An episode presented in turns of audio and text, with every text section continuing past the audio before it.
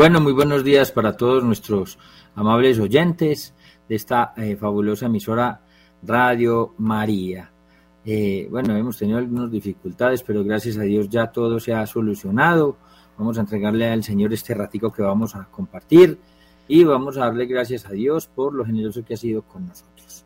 Bien, en este programa sobre, eh, sobre los fundamentos de la teología moral llevamos algunos días trabajando primero todo lo que, lo que fue la vida ciudadana y ahora estamos hablando sobre eh, lo que es eh, el desarrollo sostenible o sustentable, que es una agenda 2030, por decirlo así, y estamos viendo, sobre todo por el impacto que tiene en la familia. Por eso nos interesa muchísimo este tema, porque todos los temas que se manejan eh, tienen un impacto eh, en la familia directamente. Y nosotros la semana pasada estábamos hablando como el Papa Pablo VI, ¿no? Eh, en el 74, el, el, 18 de agosto de 1974, había dicho, antes de la conferencia de Bucarest, decía que en esa reunión se jugaba el futuro de la humanidad. Ya desde 1974, el Papa Pablo VI y el magisterio eh, y la iglesia en cabeza de el Papa digamos que prendía una alarma y eh, con esa frase, eh, digamos que era un campanazo de la iglesia a todos los católicos y a todas las organizaciones del mundo que nos pusiéramos muy atentos porque en esa reunión se jugaba el futuro de la humanidad y se sigue jugando el futuro de la humanidad en cada eh, encuentro que hacen estas personas. Y luego eh, viene algo que se conoce como eh, el informe Kissinger.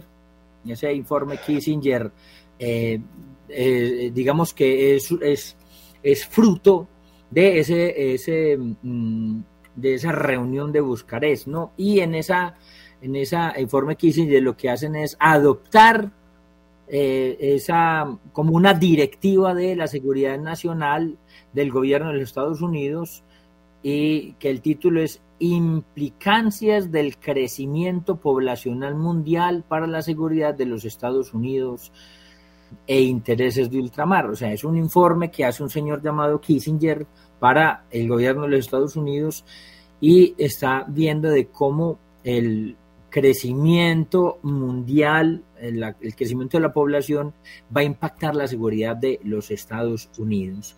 Y lo que hacen ahí es fijar una serie de objetivos de reducción demográfica y, eh, una, de la preservación del medio ambiente y para asegurar esos patrones de consumo de los Estados Unidos y los aliados. O sea, lo que hace el informe Kissinger es sacar un informe y decir, mira, hay unos países, hay 10 países en el mundo que nos va le va a traer dificultades a los Estados Unidos y a sus aliados. ¿Por qué?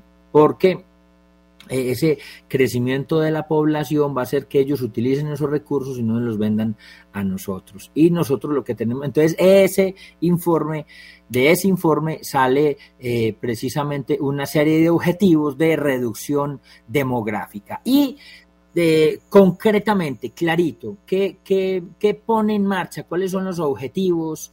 Eh, estratégicos, ellos toman unas estrategias y los objetivos de ese informe Kissinger eh, son, primero, eh, se ordena la diplomacia norteamericana, yo, yo quiero que pongan mucha atención, ¿no? Para que veamos esto lo delicado que es y por qué impacta a la familia y a toda la sociedad. Recordemos que todo lo que impacta a la familia impacta directamente a la sociedad. Y tenemos que estar atentos de eso. Y entonces, ¿qué dice eh, ¿qué dice eh, el informe? ¿Cuál es uno de los objetivos? El numeral A dice, se ordena la diplomacia norteamericana. ¿Cuál es la diplomacia norteamericana? Pues a todos los embajadores que están en todos los países eh, del mundo. Disfrazar las metas del plan de acción de Bucarest para la capa de los, bajo la capa de los derechos humanos se deben presentar las políticas de control de la natalidad como derechos del individuo o de la pareja. Entonces, a ver, vamos a, vamos a traducirlo, ¿no?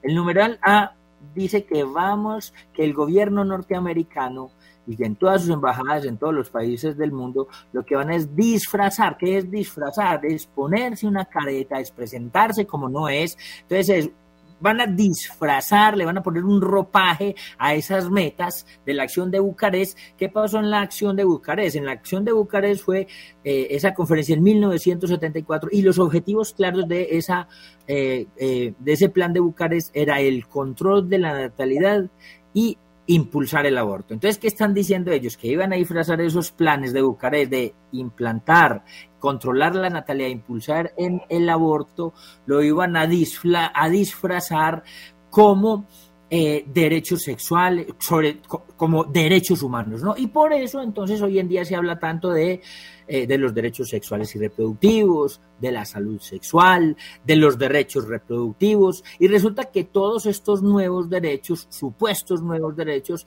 para traducirlos al español, solo quieren impulsar el aborto, eh, y también evitar que crezca la población. Entonces, y en el literal B, eh, eso en cuanto al literal B, lo, cual es gravísimo. Y en el literal B dice, se deben cambiar los preceptos religiosos y culturales de los pueblos, que son los que hacen inviables las políticas de control de la natalidad.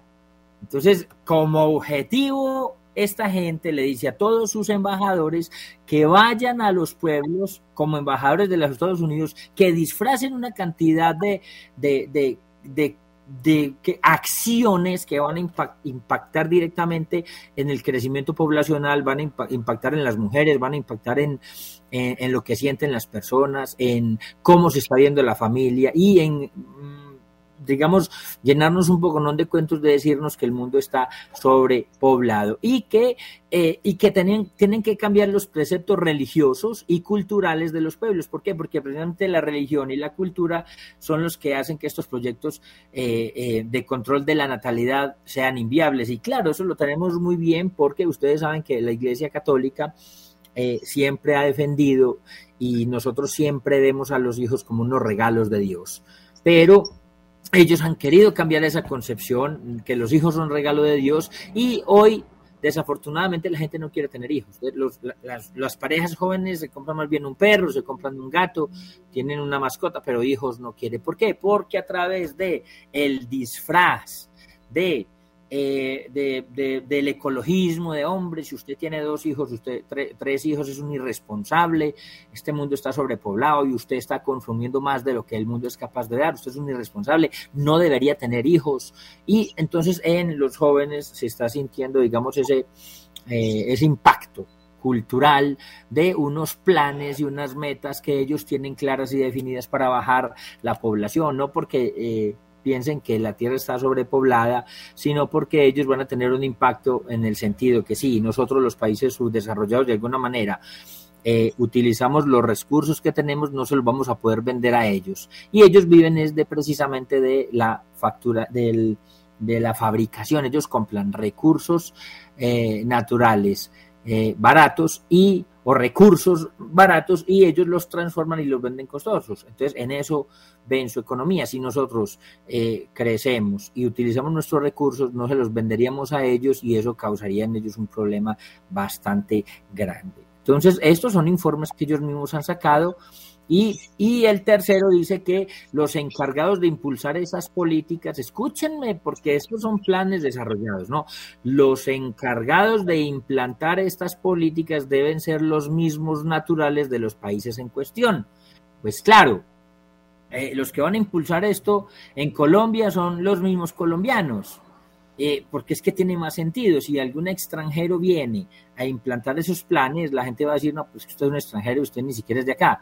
Pero la estrategia es que los encargados de implantar estas políticas, y políticas de la reducción de la natalidad y del aborto, deben ser los mismos naturales de los países en cuestión, previamente educados en los países del norte. Y ahí es donde está, claro, no, no se le extraña a uno que a los jóvenes de hoy se les regalen becas para que vayan a estudiar a los países del norte. Usualmente en todo el mundo los países del norte son los más desarrollados y los países del sur subdesarrollados. Entonces, claro, en América, en América, por ejemplo, el país, los países desarrollados, pues obviamente son Estados Unidos, Canadá, y se supone que de ahí para abajo todos somos subdesarrollados. Entonces, claro, no se les extraña a ustedes que cuando hay un joven inteligente que tiene eh, buen potencial, que tiene un, un, eh, argumenta muy bien, que, que, que, que de alguna manera es, tiene, tiene un don de convencer a los demás, pues hombre, ellos le regalan una beca para que se vayan a, estar, a estudiar a los Estados Unidos, no porque les interese el joven como tal, el desarrollo de la persona como tal, sino porque son jóvenes que los van a ir a reeducar, reeducar es cambiar lo que ellos piensan, los van a ideologizar y después vuelven y nos los mandan para que ideologizados, para que ellos mismos sean los que nos implanten estas eh, leyes. Claro, eso, eso pasó con Mónica Roa. Ustedes saben que Mónica Roa fue la que encabezó la despenalización del aborto aquí en Colombia y logró que de alguna manera no se metiera a, pues, que se despenalizara el aborto en tres casos, en caso de malformación, en caso de violación y en caso de estar en peligro la, la, la, vida de la madre. Y son personas que efectivamente el proceso ha sido ese. Estudian acá, eh, los perfilan, les regalan una beca en los Estados Unidos o en los países del norte, van, estudian, los ideologizan y después ellos mismos los mandan acá para que comiencen a trabajar a través de muchas organizaciones. Ellos mismos les pueden dar empleos en universidades para que le cambien la mente a la gente. Y estos son planes hechos desde, desde 1970. Eh, estamos hablando de hace 40 años y nosotros posiblemente no nos hemos ni siquiera percatado de eso. Entonces es bien importante saber que estos planes están escritos y que se están cumpliendo al pie de la letra, ¿no? Se debe, eh, se debe, los encargados de implantar estas políticas son personas naturales de los mismos países, pero previamente reeducados en los países del norte. Nosotros estábamos hablando en, unas, eh, en una charla pasada de lo que eran, cómo eran los el, el, pues los, los el desarrollo sostenible, cuáles eran como los, los objetivos. Y nosotros tocamos algunos, vimos los 17, pero hoy vamos a hablar un poquito, por ejemplo, en el número 4, que es la educación de calidad. Ese, ese es un ítem bien importante porque a nosotros nos cacarean continuamente que lo más importante es una educación. Y eh, uno de los objetivos precisamente de eh, el desarrollo eh, sustentable o sostenible es ese, es el de la educación de calidad. Entonces, ¿por qué es importante? Y les estoy hablando de la educación de calidad, porque precisamente en el informe Kissinger dicen expresamente en ese informe, dice que cuando se refieren los derechos a la educación y a la igualdad de oportunidades, que suena muy lindo, es que de verdad que todos deberíamos de tener derechos de estudiar, no solamente debería tener derecho de estudiar el que tiene plata, sino los jóvenes que del campo, las personas que eh, tienen bajos recursos deberían tener el derecho a estudiar, esa, o sea, el, de verdad existe el derecho a la igualdad de oportunidades, pero el rollo es que aquí es que no se insiste en que la educación eh, eh, será será, digamos, considerada, o la educación hoy día es considerada como un instrumento para llegar a índices de una natalidad más baja y que no se ve como un derecho cultural de la población. Entonces, claro, cuando, cuando se habla de eh, derechos eh, de educación de calidad y de que todos tengamos las mismas oportunidades, el derecho parece muy bien y el sentido parece que fuera bonito. Y de verdad uno dice, sí, deberíamos tener ese derecho, pero cuando uno ve eso más bien como, como, como un instrumento para llegar a índices de natalidad más baja, uno dice, hombre, esto es muy perverso, esto es demasiado perverso, porque a los jóvenes están enseñando educación de calidad, pero no les están enseñando cosas le están enseñando son cosas que van directamente a favor de estos planes, donde efectivamente miremos los jóvenes de hoy, los jóvenes de hoy no quieren tener hijos, los jóvenes de hoy no se quieren casar, los jóvenes de hoy, ¿por qué? Porque a través de la educación se ha visto la educación, de hecho la educación no solamente es, eh, debería tener eh, igualdad de oportunidades, sino que hoy en día la educación es un poder impresionante. La, la, batalla cultural se está dando precisamente en la educación. Es a través de la educación que se consiguen esas cosas. Y digamos que eso ya lo vimos inclusive hasta en la Biblia. Claro, cuando, cuando, cuando Babilonia invade al pueblo judío, lo primero que hace el emperador es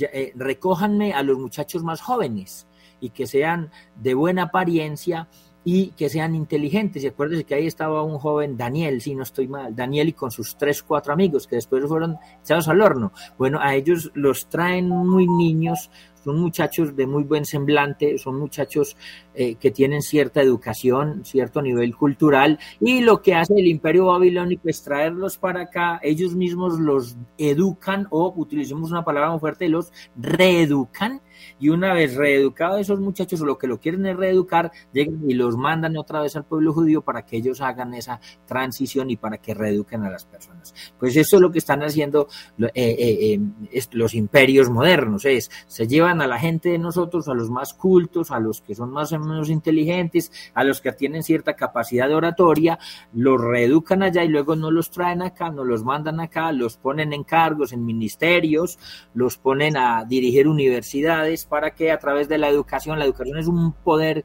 impresionante, por eso es que tenemos que poner tanto cuidado con la educación, con los ministerios de educación y a través de ese poder tan grande que es la educación, le van cambiando la mente a los muchachos y les van enseñando cosas que para nada son, son buenas. Y por eso también en 1973 se crea por iniciativa de David Rockefeller lo que se conoce como el Chase Manhattan Bank, o sea, el Banco Chase Manhattan, que es una denominación, una comisión eh, trilateral eh, eh, y que, digamos, va a utilizar eh, todo su poder económico para impulsar también todas estas actividades. Y precisamente entre los objetivos de esa comisión del Chase Manhattan o trilateral, eh, digamos que una, una de, las, de, las, de los objetivos es la conformación de un sistema internacional que no pueda ser afectado por el tercer mundo.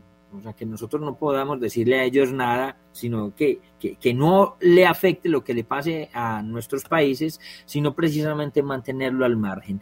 Y en una reunión en 1975 en Kioto se estableció que el eje esencial de los conflictos ya no se sitúa entre los países occidentales y los comunistas, entre la derecha y la izquierda, como siempre, digamos, ha, sucedido en los últimos siglos, ya, ya el, el, problema no se iba no se iba a situar entre la izquierda y la derecha o entre los países comunistas y, digamos los de los, de Occidente, sino entre los países desarrollados y los que no están desarrollados o los que están en camino de desarrollo. Y de este modo, eh, el 80% de la riqueza del mundo quedó a disposición del 10% de esa población. Y no solamente eso, sino que dentro eh, de esa comisión trilateral estaba eh, como miembro Henry Kissinger, el que había pasado el informe Kissinger.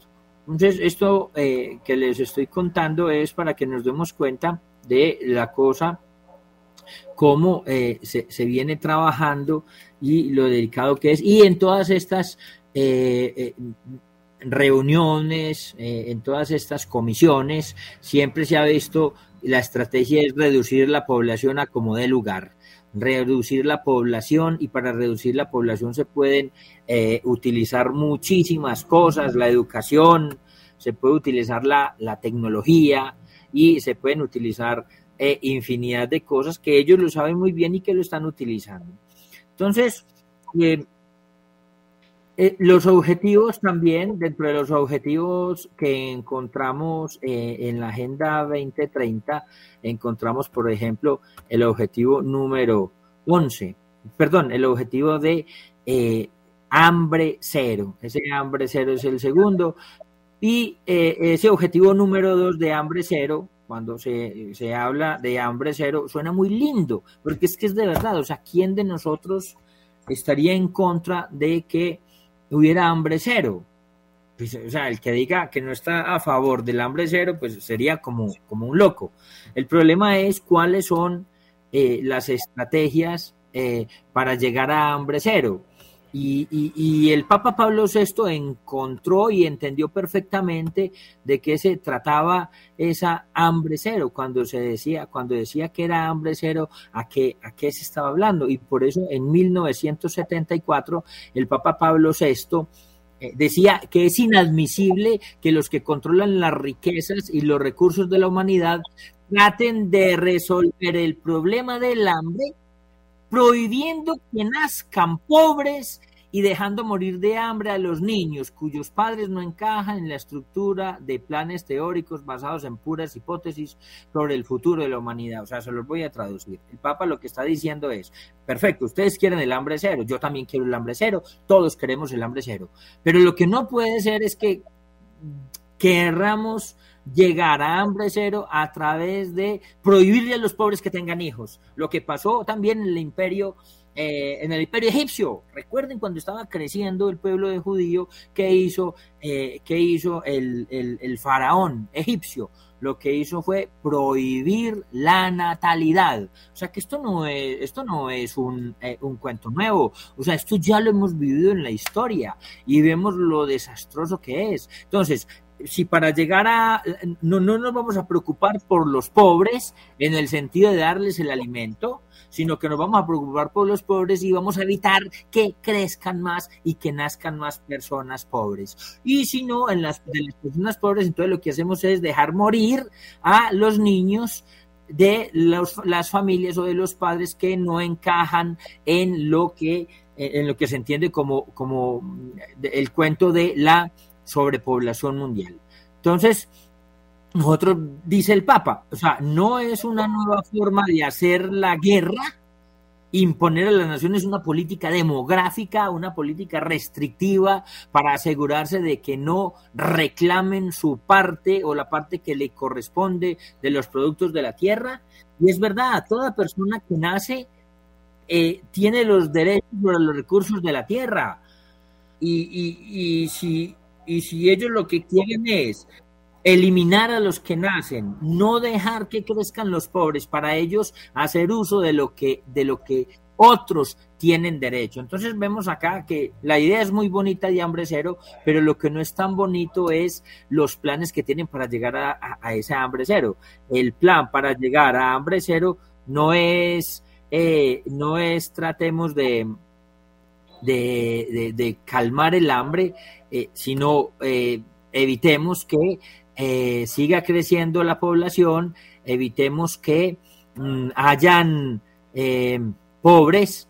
¿Y cómo se evitan los pobres? Pues muy sencillo. podemos utilizar técnicas para em, para que ellos queden estériles, podemos con políticas públicas, y ahorita vamos a ver qué tipo de políticas públicas, ¿no?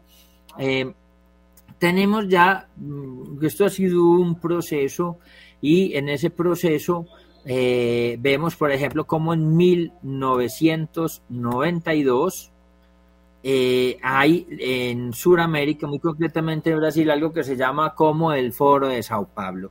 Pero no solamente el Foro de Sao Paulo, sino que también eh, en otra ciudad de Brasil se hizo eh, también una conferencia, la conferencia de Río de Janeiro, la conferencia de Río 1992. Entonces, ¿qué pasó en ese foro de Sao Paulo 1992? En ese foro se reunió el, el genocida eh, Fidel Castro. ¿Por qué genocida? Porque el genocida, el genocidio es un acto perpetrado contra la con la intención de destruir total o parcialmente a un grupo nacional a un grupo étnico, a un grupo racial o inclusive a un grupo religioso. Y Fidel Castro trató de, acabar con todos los que no pensaban como él. Por eso es un genocida. Y en ese foro de Sao Paulo se reunieron Fidel Castro y también eh, el presidente de Brasil actual, Lula da Silva. Recuérdense que Lula da Silva estuvo en la cárcel por, eh, por corrupto, después lo dejaron libre por presión del mismo foro de Sao Paulo y ah, eh, hace poquito eh, fue nombrado presidente de, Brasil. De hecho, ustedes saben todo lo que él ha dicho. Eh, ahorita que se reunieron hace poco eh, en, un, en un congreso, el presidente de Brasil, el presidente de Venezuela, pues el presidente no, no, no democrático, el presidente de Colombia y muchos otros presidentes de corriente izquierdista. Entonces, cuando ellos se reúnen hay que poner cuidado, no se imaginen que no, ellos se reúnen y no pasa nada, no, ellos se reúnen a pensar sobre nosotros, hablar de nosotros, cómo sus planes nos impactan a nosotros. Entonces, en ese foro surge, ¿por qué surge el foro de Sao Paulo, perdón, el foro de, sí, de Sao Paulo de 1992? Porque recuerden que en 1991 se había desintegrado la Unión Soviética. ¿Y qué pasaba con la Unión Soviética? La Unión Soviética era la que financiaba a Cuba con dinero, con armas, con ideólogos y con muchas cosas. Entonces, claro, a la Unión Soviética, desintegrarse, entonces eh, Cuba tiene que reunir y comenzar un plan aquí en Centroamérica para ver cómo siguen financiándose y cómo surgen o siguen adelante. Y por eso en ese foro de Sao Paulo se reúnen las madres de Plaza de Mayo, se reúnen organizaciones guerrilleras como las FARC, que estuvo allá, estuvieron reunidos eh, eh, movimientos de tierra, pensadores también y también ideólogos de género. Y entonces se inicia en, eh, eh, en una, una cosa, se suman un poco ¿no? de cosas en Latinoamérica de acuerdo, digamos, como al, como al qué, como a la situación de cada país. Situaciones, por ejemplo, ¿qué surge? Surge, por ejemplo, el ecologismo, surge, por ejemplo, el indigenismo, surge, por ejemplo, el anticatolicismo, sufren, por ejemplo, las críticas a la conquista, sufren, por ejemplo, críticas y odio al descubrimiento de América, eh, eh, eh, el antirracismo, las leyes garantistas, las igualdades, el proyecto bolivariano en Venezuela, movimientos y lobbies EBGT, la diversocracia, esa diversocracia que ha hecho mucho daño en donde se está implantando. Y surge algo que se conoce como la sociedad liberticida. ¿Por qué liberticida? porque acuérdese, homicida, sida es matar a alguien, entonces homicida mata a hombres, un genocida mata a, un grupo étnico religioso, parricida el que mata al papá. Eh, entonces se le llama liberticida porque es una libertad que mata a la persona, ese mal entendimiento de lo que es la libertad que no lo lleva a verdad a la felicidad, sino que es una sociedad liberticida porque es una sociedad que eh, esa libertad lo va a llevar a la muerte, una libertad asesina, por eso se llama eh, una sociedad liberticida. Y en 1992 entonces se hace muy fuerte el ecologismo y como estamos diciendo que eh, surgen situaciones de acuerdo a cada país, pues el ecologismo se da precisamente en Brasil. ¿Por qué? Porque Brasil tiene la mayor parte es la selva amazónica que se le conoce como el pulmón del mundo.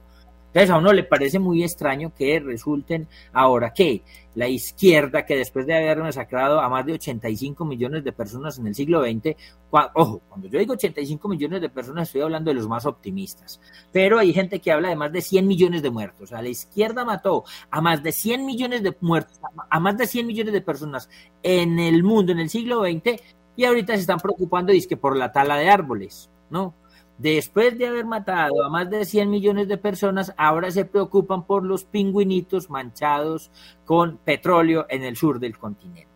Después de haber matado a más de 100 millones de personas, ahora se preocupan que por la muerte del mosquito Aedes aegypti en África. ¿Por qué? Y, la consigna es ni un zancudo más muerto. Después de haber matado a 100 millones de personas, la consigna es ni un zancudo más muerto. Pues déjenme contarles que esto es tan tan, eh, tan irracional que el animal más letal del mundo es precisamente el mosquito Aedes aegypti, porque es responsable de la muerte de más de 725 mil personas al año. Si nosotros comparamos con 50 mil personas que mueren por mordeduras de serpientes o 10 personas que matan los tiburones al año eh, en el mundo, 10 los tiburones 50 mil eh, las serpientes, yo no 50 mil, pero es un número muy alto, ¿no? Pero 725 mil personas mueren, cada año por el mosquito Aedes aegypti o el anopheles que les, eh, les pega a, eh, em, la fiebre amarilla o también enfermedades como el dengue, el dengue hemorrágico. Entonces es muy curioso que la izquierda, después de matar a 100 millones de personas, ahora están preocupados por la desaparición del zancudo en África, ¿no?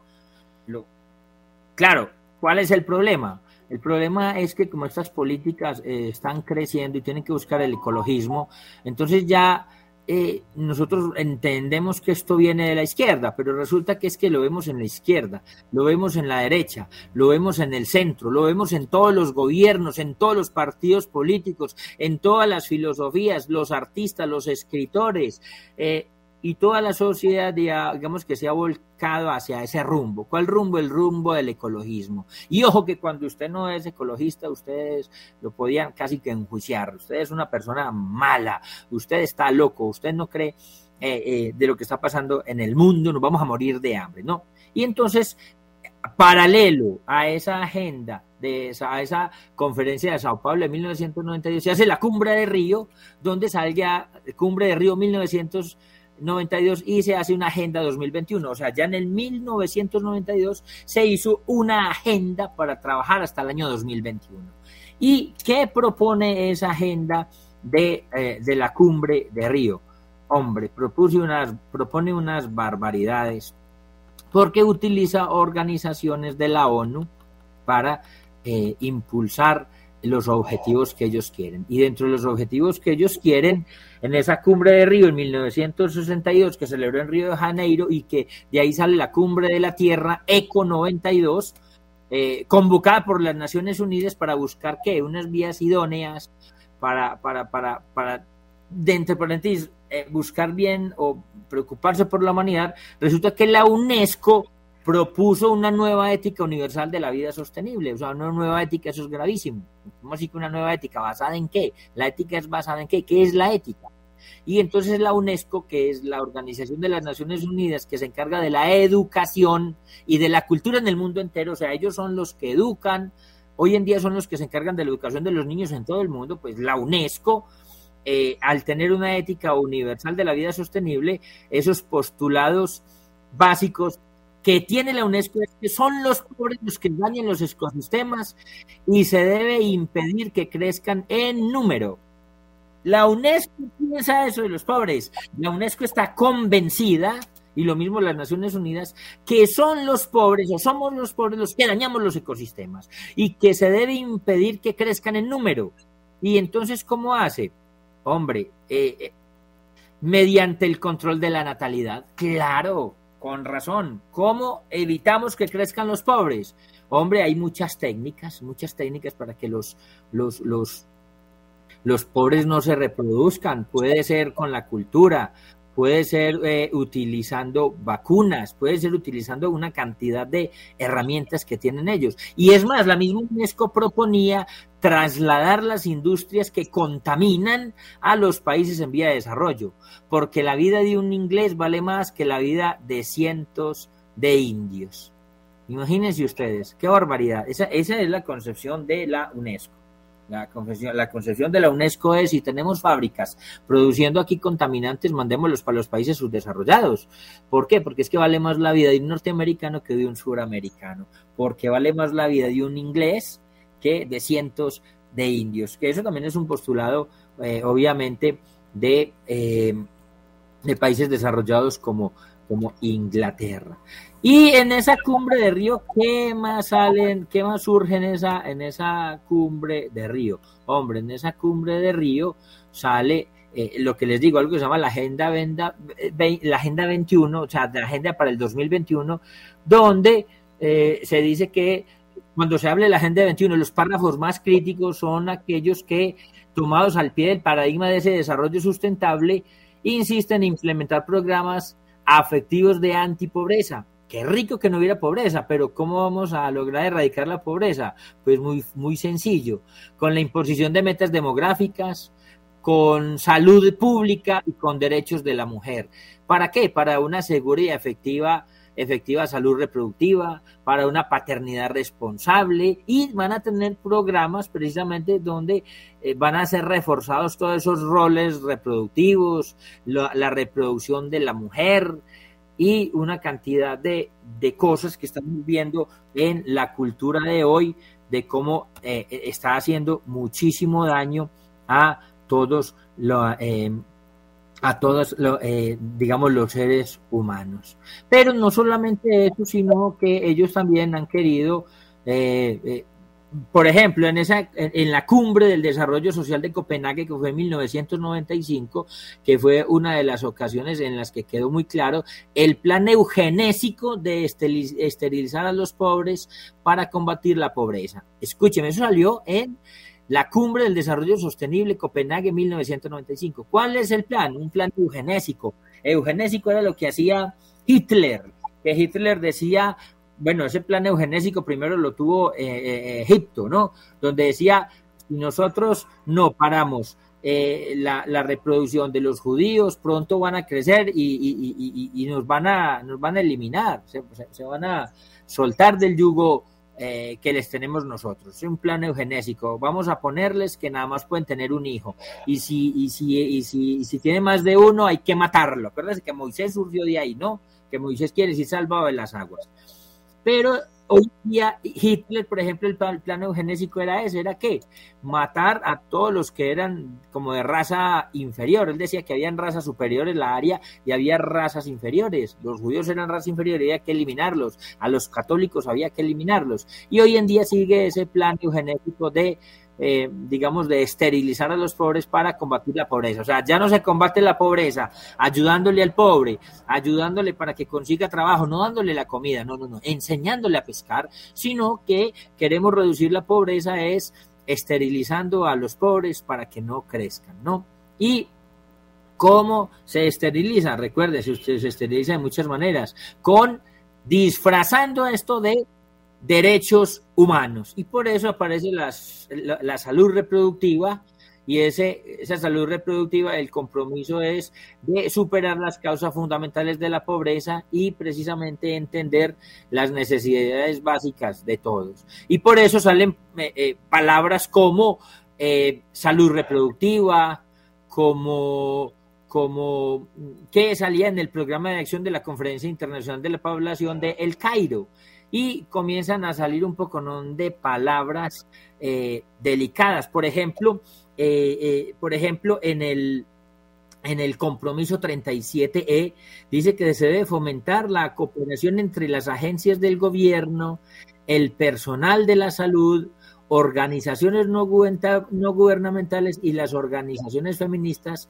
y otras instituciones para el desarrollo de estrategias nacionales encaminadas a mejorar los servicios de salud reproductiva, Ahí está otra vez salud reproductiva. La salud reproductiva en Colombia ya es un derecho, pero salud reproductiva, derechos reproductivos, derechos sexuales y reproductivos, lo único que se traduce es en aborto, en anticoncepción. Eso es lo que ellos quieren. Cuando ellos hablan de salud reproductiva es, bajemos los niveles de...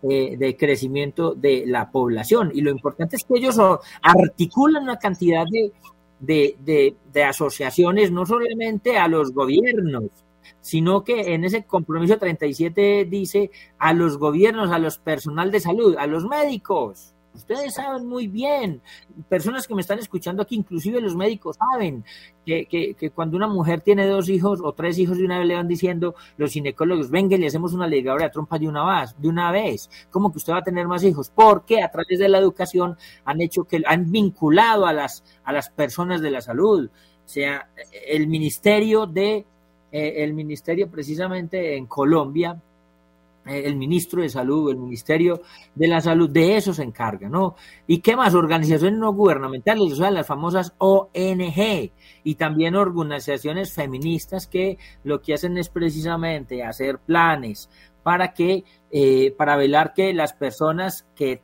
vienen y que sean pobres tengan acceso a la educación sexual.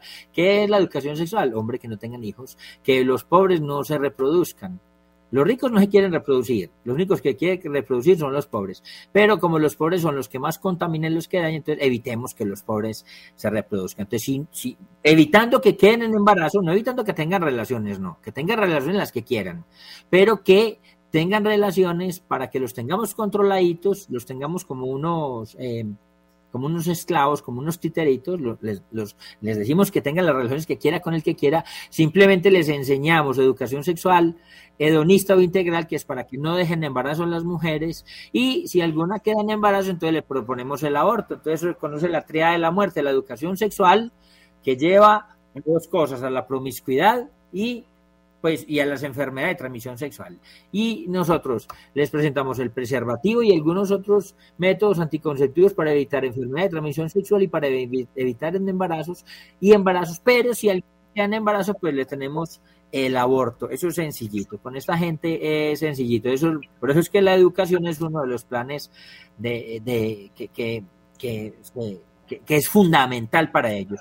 Entonces se puede decir que en todos los documentos de la ONU se implementaron las recomendaciones de la Conferencia de la Mujer, donde habían políticas de salud, donde había derechos de la mujer, donde había, se habla de maternidad responsable, son nombres lindísimos, ¿no? De maternidad, de paternidad responsable, de maternidad segura, de erradicar la pobreza, que no es otra cosa que anticoncepción y aborto disfrazados de derechos humanos. Y en esa y luego en la conferencia de población y desarrollo del Cairo de 1994 ya se hacen evidentes las palabras como familia, ya no es familia, sino familias, o sea, plural, eh, palabras como otras formas de familia, palabras como la familia en todas sus formas, palabras como regulación de la fertilidad, etcétera.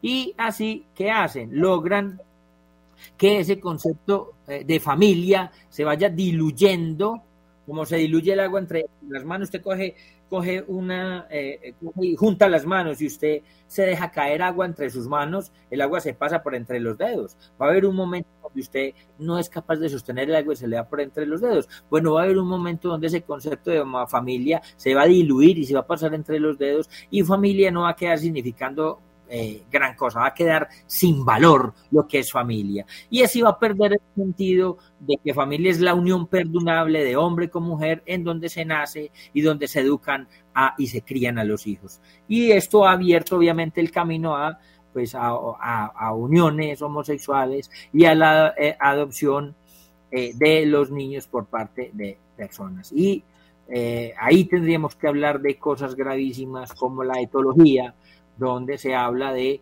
como niños educados, cuando no son educados por el papá y la mamá, tienen problemas bastante serios. Eso no es como dicen que, que después de que les tengan amor no pasa nada, no, no, no, no, cuando no están en eh, la familia natural que es la de hombre y la mujer, siempre van a haber problemas, siempre la persona va a crecer con problemas. Entonces, ¿qué hace? Hay una perversión del lenguaje no, y se puede decir que en todos los documentos de las Naciones Unidas, las palabras de implementación, las recomendaciones de esas conferencias de la mujer son políticas de salud, derechos de la mujer, eh, paternidad responsable y no solamente eso, sino que surgen otro tipo de palabras eh, que, que, quieren decir, no quieren decir lo que nos dicen, sino que más allá, no, salud reproductiva, servicios de, la, de, salud sexual y reproductiva, derechos sexuales y reproductivos, libertad o autonomía reproductiva, que siempre se refieren es al aborto.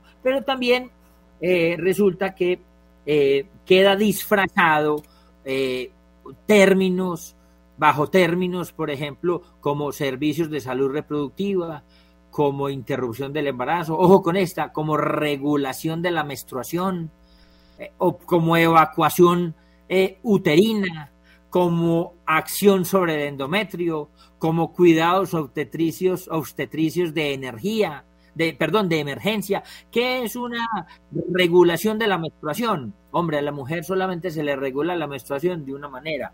A la mujer se le regula la menstruación. La menstruación pasa cuando el óvulo no es fecundado y el óvulo sale. Sale el óvulo en forma de sangre y la capa del útero, que es eh, el endometrio y ahí sale en forma. ¿Cómo una mujer cuando, cuando está en embarazo eh, le llega la menstruación? No. Entonces, esa, ese nombre de regularización de la menstruación, eso lo utilizan para no decir que, ¿cómo le van a regularizar la menstruación a una mujer? La única forma de una mujer regularle la menstruación eh, si está en embarazo es que tenga su bebé no hay de otra, y el bebé lo puede tener por parto natural o le pueden inducir el parto con un aborto. Entonces, cuando se habla de regularización de la menstruación, es un nombre para llamar al aborto. ¿Qué es una evacuación uterina? Pues sencillo, ¿qué hay en el útero de una mujer? Pues en el útero de una mujer hay un bebé. Entonces, ese nombre evacuación uterina para no referirse a que están asesinando a una persona. Acción sobre el endometrio pues el endometrio es la capa que cubre el útero donde el óvulo fecundado es la cunita donde el hombre, donde el óvulo fecundado se posa y ahí crece el bebé. Entonces, ¿qué acción eh, se puede hacer sobre el endometrio?